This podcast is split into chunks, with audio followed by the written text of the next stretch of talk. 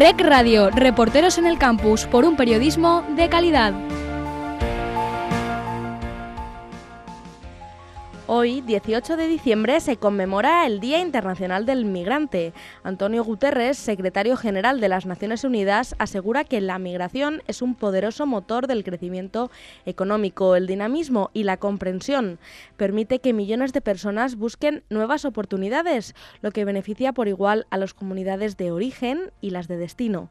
En el caso de nuestro municipio, por ejemplo, podemos nombrar el caso de la recientemente fallecida Elia González Beltrán, una de las niñas que zarpó rumbo al exilio junto a su familia en el Stambrook, el último barco que salió del puerto de Alicante con refugiados tras la guerra civil. Tras diez años de exilio en Argelia, Elia pasó la vida dedicada a contar su historia, la de tantos otros. Una vida dedicada a explicar lo importante que es encontrar apoyo en el exilio. Hacer entender que en una época en la que volvemos a ver a personas huir de sus hogares, a escapar del horror de la guerra, no hay que olvidar de quiénes eran los baúles abandonados y las vidas perdidas hace 79 años.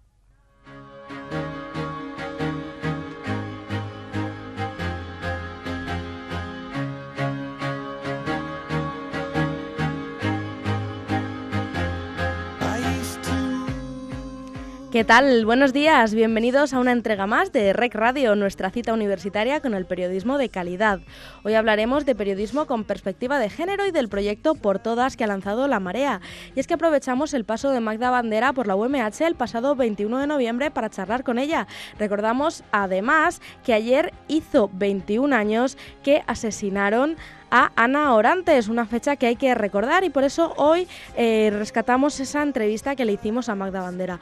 Además, con motivo de la conmemoración del Día del Migrante, os traemos un reportaje sobre el tema con declaraciones, entre otros, del periodista Antonio Tribes y de la coordinadora de Elche Acoge, Trini Urbán. Como veis, un programa intenso que vale casi casi como regalo de Navidad.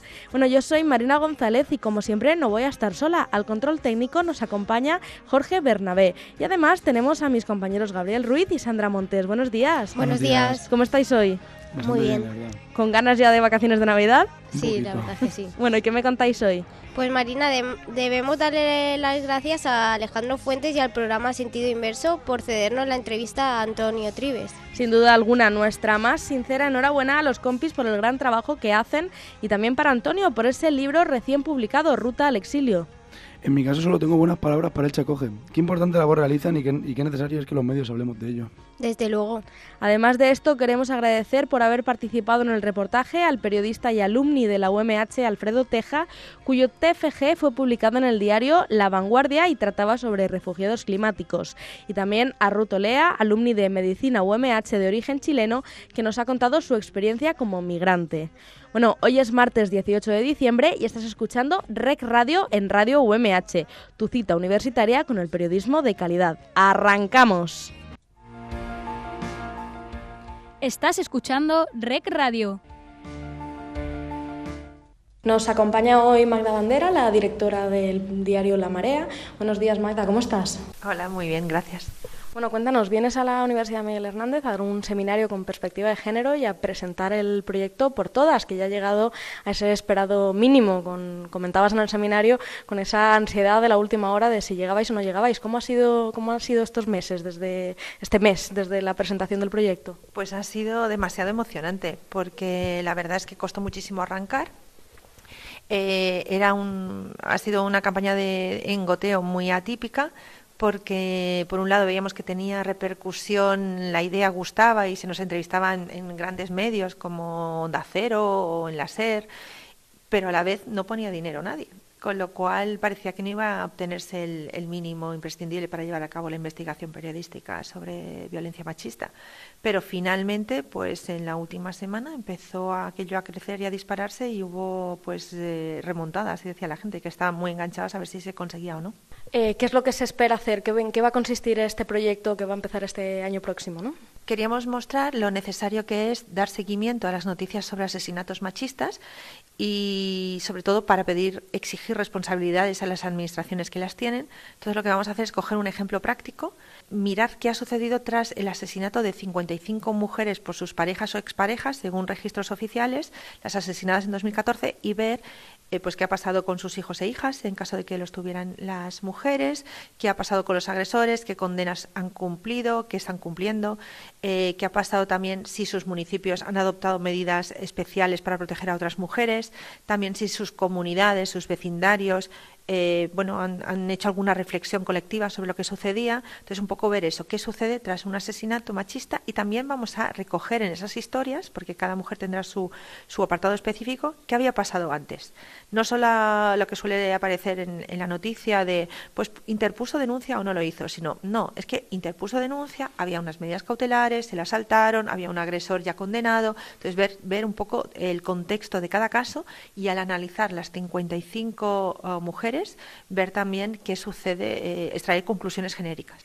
Bueno, eh, detrás de este proyecto hay un equipo en el que lleváis trabajando mucho tiempo este tipo de trabajo. Bueno, me vas a permitir que barramos para casa. Noemí López Trujillo, por ejemplo, ya es un tipo de trabajo que lleva su firma. El último de sus trabajos, por ejemplo, eh, lo conocí en un corpus, en Podium Podcast, con la historia de Anne Orantes. Y, y ella ya había hecho una serie parecida en el español. Comentabas antes en el seminario que el fallo en el español era que, aunque ella había hecho un muy buen trabajo con, con la perspectiva de género dentro del texto, le cambiaban los titulares, las fotos eran morbosas. ¿Cuál es el fallo de los medios de comunicación a la hora de tratar estos temas? El principal fallo creo que es la superficialidad por un lado, la falta de seguimiento y luego el sensacionalismo. Si alguien profundiza y realmente quiere eh, seguir un caso, en la mayoría de las ocasiones no es con un buen tratamiento, sino precisamente con, técnicas casi de teleserie para tener enganchada a la audiencia. Entonces, en el caso de Noemí, que hizo muy buen trabajo, el principal error es que no tenía recursos, no tenía tiempo para hacerlos. Le exigían un ritmo de trabajo brutal y aún así lo supo hacer bien y introducir en cada, en cada una de las historias algún aspecto algún aspecto que ayudara a otras mujeres o que ayudara a concienciar, ¿no? Pero luego pasan esas cosas. El español, con perdón, no es un gran ejemplo de tratamiento de lo que es la perspectiva de género. Hablábamos de tiempo, de recursos. ¿Qué es necesario para hacer un buen tratamiento informativo de la violencia de género? ¿Qué más aparte de tiempo y de recursos, sobre todo también económicos? En el fondo es con esos dos consigues el imprescindible que es también una formación, una experiencia y un trabajo continuado. Entonces, si tú tienes muchos recursos y te da mucho tiempo, pero no tienes ni idea de qué, eh, de cómo tratar a los testimonios, de cómo, cómo utilizar desde un lenguaje inclusivo hasta un lenguaje específico relacionado con la violencia de género. Si tú no sabes qué, estás, qué es revictimizar a una mujer, si tú no sabes que, que claro, precisamente cuando una mujer eh, es maltratada, pues no le puedes, eh, no, la, no, la, puedes estar juzgando porque haya vuelto con su maltratador tres veces. Es que precisamente está siendo una mujer maltratada. Entonces, todos esos juicios que sobran, o sea, yo creo que lo que falta, por un lado, pero también lo que está sobrando. ¿no? Sí, falta un poco esa mirada experta y sobran quizá buenas intenciones de parte de muchos y muchas periodistas y del público en general. Y quizá por eso también parece que nos hemos centrado, la sociedad un poco se ha centrado en la violencia de género, porque es lo que clama eh, a gritos esa, esa actuación, pero en la mayoría de medios está quedando vacío el hueco de la perspectiva de género eh, de forma transversal en todo el periodismo. ¿Cómo se puede aplicar o cómo se está aplicando en esos casos en los que son temas que no tocan, entre comillas, a las mujeres? Es que lo, lo explicabas muy bien. Lo único que te cambiaría es que se está quedando fuera, no, es que nunca ha estado dentro. lo que es muy fácil es ponerse un lacito violeta eh, o ponerte el lazo rosa cuando toca cáncer de mama, o nada, jugar a eso, al, simbolismo, y ahora estoy cumpliendo con la fecha y qué maja, qué majo soy. Pero lo que está faltando es explicar cómo llegamos a ese extremo. Esa es la violencia extrema, pero todas las otras violencias se están tratando fatal o justo se está contribuyendo a fomentarlas desde el momento en que tú potencias que se vean las mujeres como, como mm, personas de segunda categoría. Las cosificas o las muestras siempre en posiciones subalternas. Entonces, estás contribuyendo a la espiral de la violencia. Entonces, debería ser no solo transversal, sino concienciada. Hablábamos también antes en el seminario de lo poco que aparecen, os hablabais que en la Marea os habíais auditado, y de lo poco que aparecían las mujeres como expertas. Una periodista también graduada de la Universidad Miguel Hernández realizó para la, para la Unión de Periodistas Valencians la agenda de expertas para que, para que los medios puedan tirar de ahí y puedan acudir a mujeres expertas, que las hay y las hay en todos los ámbitos. Pero ¿por qué ocurre que solo, según el último monitoreo global de medios, solo se acude a ellas entre un 8 y un 9% de veces. Hay una cosa que cada vez decimos más, que aunque estén incluidas en las agendas expertas, las mujeres tenemos una tendencia a no considerarnos expertas en casi nada. Entonces, eh, eso, eh, responsables de, opinión dicen que muchas veces le dices a. El otro le lo explicaba Soledad Gallego Díaz, la directora del país, y, y, Rosa María Calaf decían, tú le dices a un hombre, oye, hazme una columna. Ah, vale, ¿para cuándo la quieres? Tanto, esta tarde, vale. Una mujer le suele decir, espera, espera, que yo esto me tengo que preparar porque... O sea, que a veces también las mismas mujeres nos ponemos un listón de autoexigencia muy elevado y nos excluimos, pero ese no es el problema. El problema es que eh, puedes ir a la agenda de expertas, por cierto que la valenciana está muy bien, es un referente, pero aún así, eh, claro, dependiendo de la materia, tú corres a tu agenda y en tu agenda sigues teniendo al número uno y el número uno suele ser un hombre. Entonces, por eso, eh, desde la María siempre decíamos en, nuestras recomendaciones, ves siempre por la número dos, que ahí vas a encontrar a la mujer. Entonces, cuando vas a buscar y googleas esas cosas que hacemos todas y todos, pues te vas a encontrar, no, quiero la vicepresidenta, no te preocupes. ¿no? Sí, porque también es importante incluir esa mirada, esa perspectiva de género en informaciones relacionadas con economía, con política, con internacional y no centrarnos solo en temas de violencia. Es que ese es justo el problema. Ah, nos ponen a opinar de cosas de mujeres, se supone que son de mujeres, ¿no? Entonces las secciones duras en internacional es que cuántas analistas escuchamos en, un programa, cuántas escuchamos de economía, como tú has dicho, o sea, economía casi nada de política, sí que hay más. Aún así, cuando toca, es que es muy divertido y también con los partidos políticos, que muy bien, listas cremallera, pero el número uno es un tío. Entonces, el truco está hecho para, para eso, ¿no? Entonces, que nos, nos pongan a opinar de temas de mujeres o de violencia no contribuye porque siguen siguen eso, los hombres no se sienten interpelados. O cuando nos ponen en, suplementos de mujeres, que son mm, máquinas de vender productos mm, destinados a mujeres, también sucede otra cosa, que eh, los hombres dicen, ah, esto es para ti, cariño y ellos ya no ven esa información y a lo mejor deberían leerla, ¿no? Entonces tenemos que replantear todo eso. Ver la forma de interpelarlos a ellos, ¿no? Sí, bueno, a veces también cuando ponen, se ponen y dicen, ay, pero es que nos tenéis que integrar. Mira, intégrate un poquito porque yo también lo estoy aprendiendo. O sea, que, que la formación en género me la estoy currando. Entonces, lo que no puede ser son esas posiciones que a veces tenemos agresivas y hay que hacer autocríticas de, mira, te buscas la vida, ¿no? Porque ya estoy un poquito harta. Pero también eh, con la huelga del 8M eh, nos reíamos de las que decían, es que están pidiendo que les hagamos un poco de casito. Dicen, pero ¿yo qué tengo que hacer? ¿Me manifiesto, no me manifiesto? ¿Hago huelga, no hago huelga? Pues piensa, piensa, porque yo llevo toda la vida pensando, ¿no? De buen rollo, pero, pero sí, lo que no podemos es excluirles de todo. Una cosa es que a veces tengamos la necesidad, porque si no además no se avanza a espacios de mujeres en los que vamos más rápida, porque es que esto es una cuestión, ya vamos demasiado lentas, y otra cosa es excluirles, que yo soy contraria a hacerlo. Hablabas antes, nombrabas a Soledad Gallego Díaz, tú eres otra de las directoras de medios en España, que hay pocas. Eh, sigue habiendo muy pocas, a pesar de que en los últimos años es cierto que, hay más. ¿Sigue siendo un espacio con mucha testosterona? Sí, sí, sí. Yo ahora ya, ya me estoy olvidando. Ya llevo seis años sin tener que aguantar testosterona. Bueno, que la aguantas siempre, ¿eh? pero pero sí que es verdad, incluso en nuevos medios te pones a mirar quién manda y ves mucha directora adjunta, pero sin capacidad ejecutiva. O sea, que queda muy bien como una especie de asesora o como una imagen que les calma la conciencia y les hace parecer, pues eso, mucho más modernos, feministas y todo eso. Pero realmente, como las cúpulas se deciden desde arriba, desde arriba hay hombres, hasta que han visto que les conviene tener mujeres porque, porque somos también dinero, somos clientas para ellos, odio que nos consideren clientas, usuarias y todas esas cosas, pues realmente nos han puesto las pilas, pero es desolador. Cuando ves el organigrama y lo analizas, es desolador. Y ya casi que para, para acabar, has comenzado tu ponencia, tu, tu, seminario, diciendo que el periodismo con perspectiva de género es buen periodismo. ¿Cómo se pueden acallar esas críticas, esas voces que dicen que el periodismo debe ser objetivo? que, no puedes mm, involucrarte en esos temas. Pero es que aplicar perspectiva de género no es involucrarte en un tema, es hacerte preguntas de ¿estaré dando bien toda la información?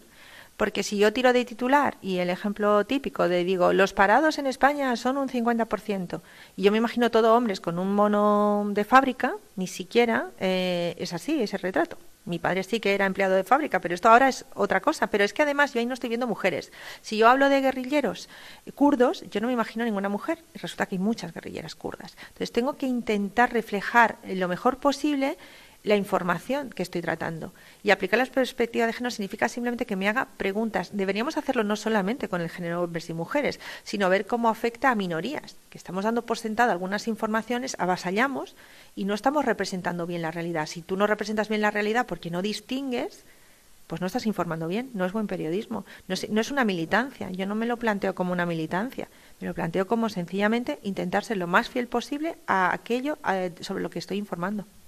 Nada más propio del periodismo, además, que hacerse preguntas. Pues Magda Bandera, muchísimas gracias por acompañarnos y nos quedamos con esa reflexión de que se necesita tiempo y recursos para hacer tanto buen periodismo como buen periodismo con perspectiva de género. Muchas gracias por acompañarnos. Muchas gracias. Estás escuchando Rec Radio. Migrar, del latín migrare, trasladarse desde el lugar en el que se habita a otro diferente.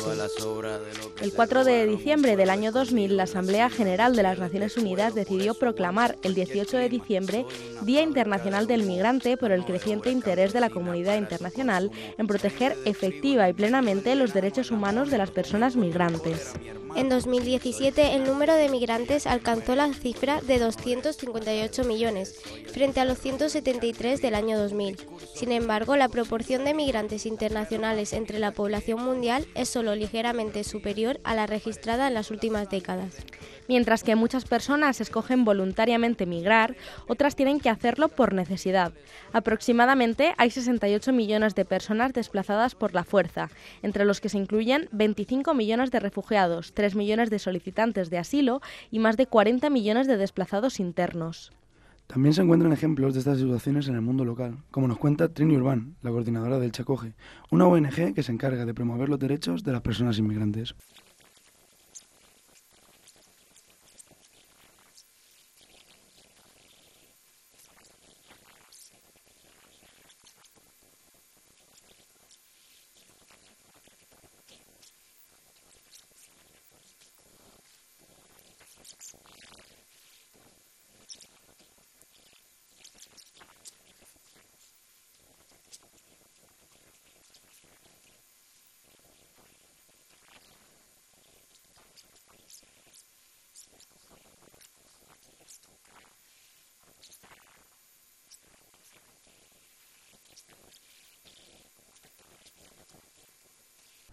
Estas diferencias a nivel administrativo marcarán muchas veces el destino de estas personas. El periodista Alfredo Teja explica la necesidad de ir más allá de estas distinciones. Eh, la esencia no es que, haya que proteger a unos y a otros no. Lo que, lo que hay que hacer es proteger a, cualquier persona que necesite huir de su lugar de origen.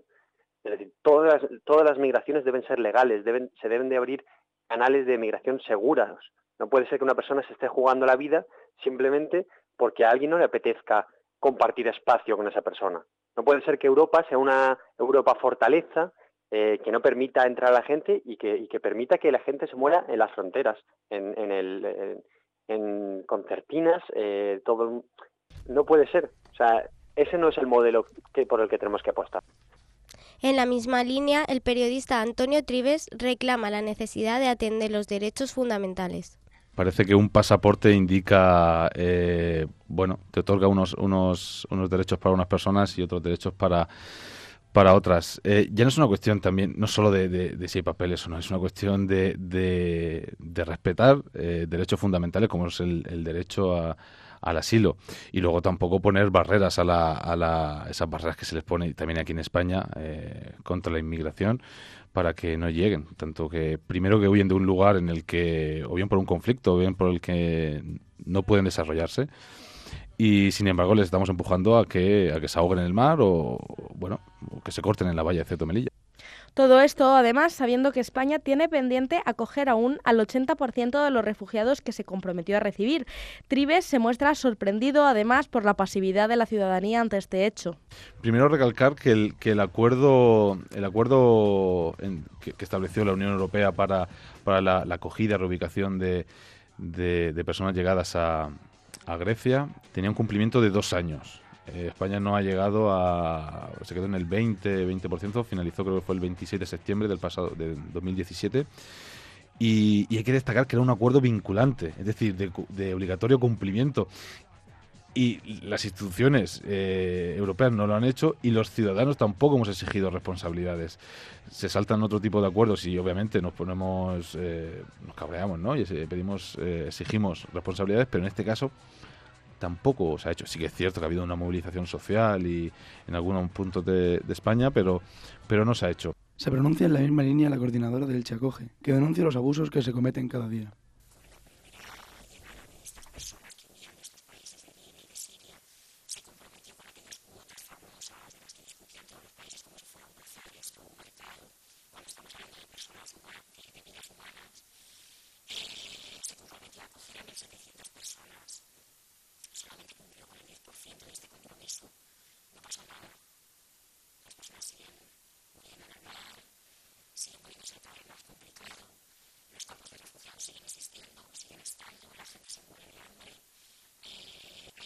personas a través de estos, de estos muros infantiles que se están generando en la Unión Europea, niños que desaparecen, mujeres que se violan.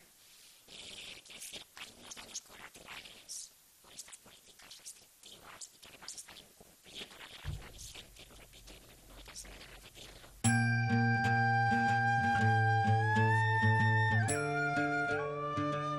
Ruto Lea nació en Chile hace 25 años. Cuando tenía 10, la búsqueda de una vida mejor la trajo a España junto a su familia y la adaptación no siempre fue fácil.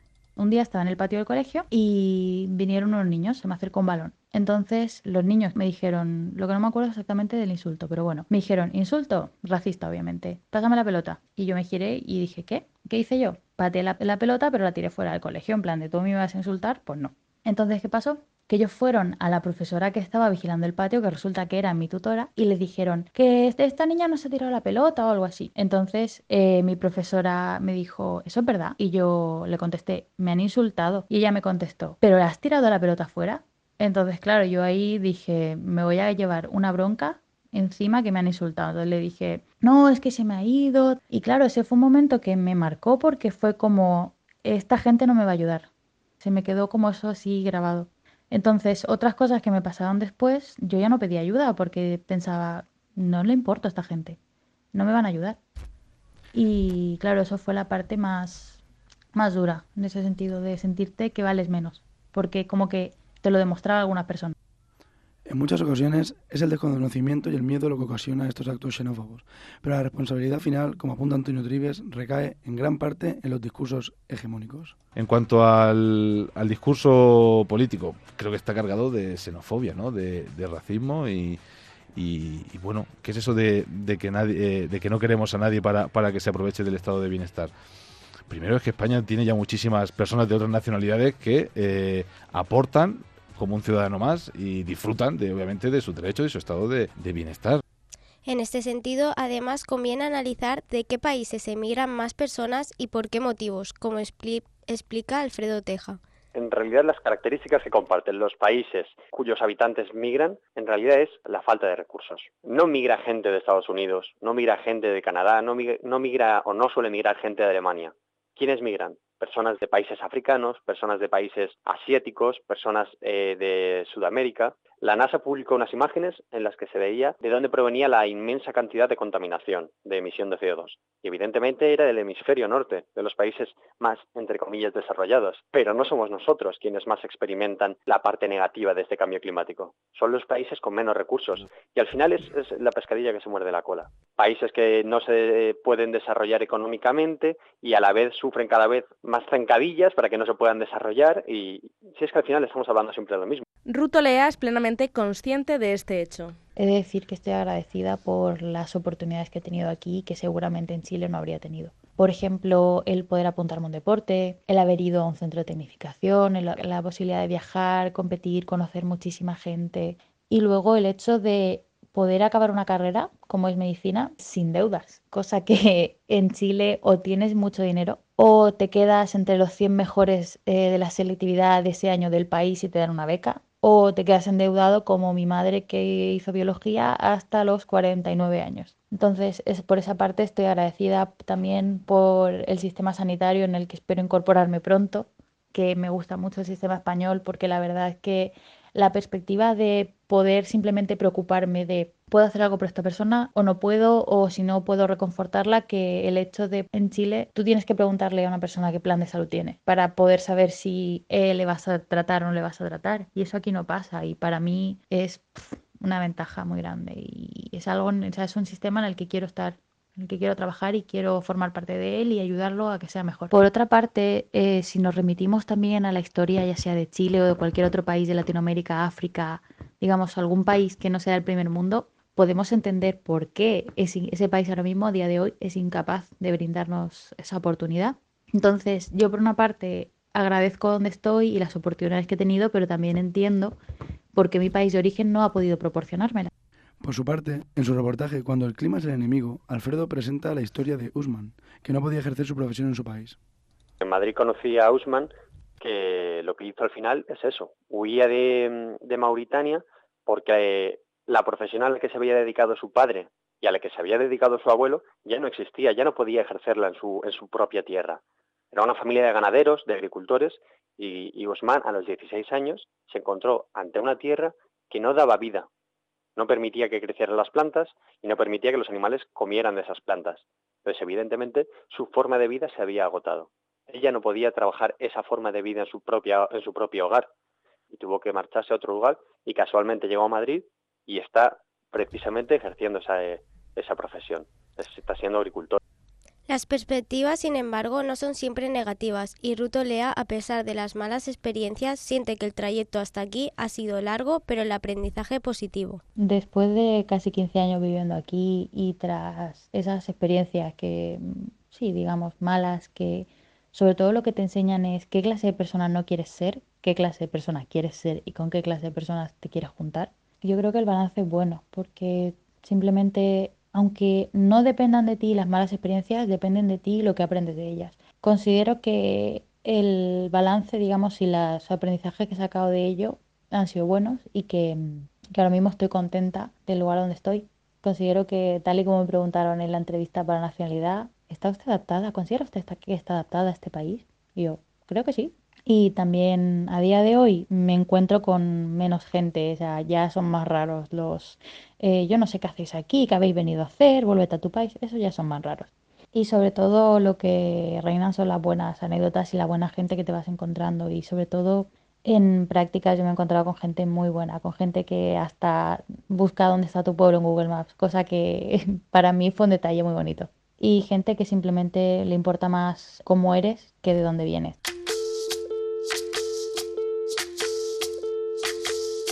Soy, soy lo que dejaron, soy toda la sobra de lo que se robaron. Un pueblo escondido en la cima, mi piel es de cuero, por eso aguanta cualquier clima. Soy una fábrica de humo, mano de Acabamos con las palabras de la directora general de la UNESCO, Provincia Internacional del Migrante. En el mundo hay unos 258 millones de migrantes. Muchos de ellos buscan nuevas oportunidades de trabajo o educación. Otros se desplazan porque no tienen más remedio que huir de la guerra y la persecución o escapar de los círculos viciosos de la pobreza, la inseguridad alimentaria y la degradación ambiental. Pero se ha demostrado con creces que los migrantes aportan siempre beneficios económicos, sociales y culturales a todas las sociedades.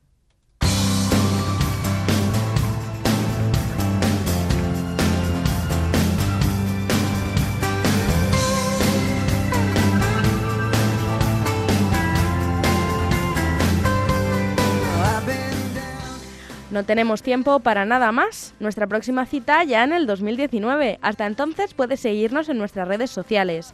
En Twitter, arroba y en el blog periodismo.umh.es. Sin más, ponemos el punto final. Muchas gracias a todos nuestros invitados por participar en el programa y a Jorge Bernabé por el control técnico.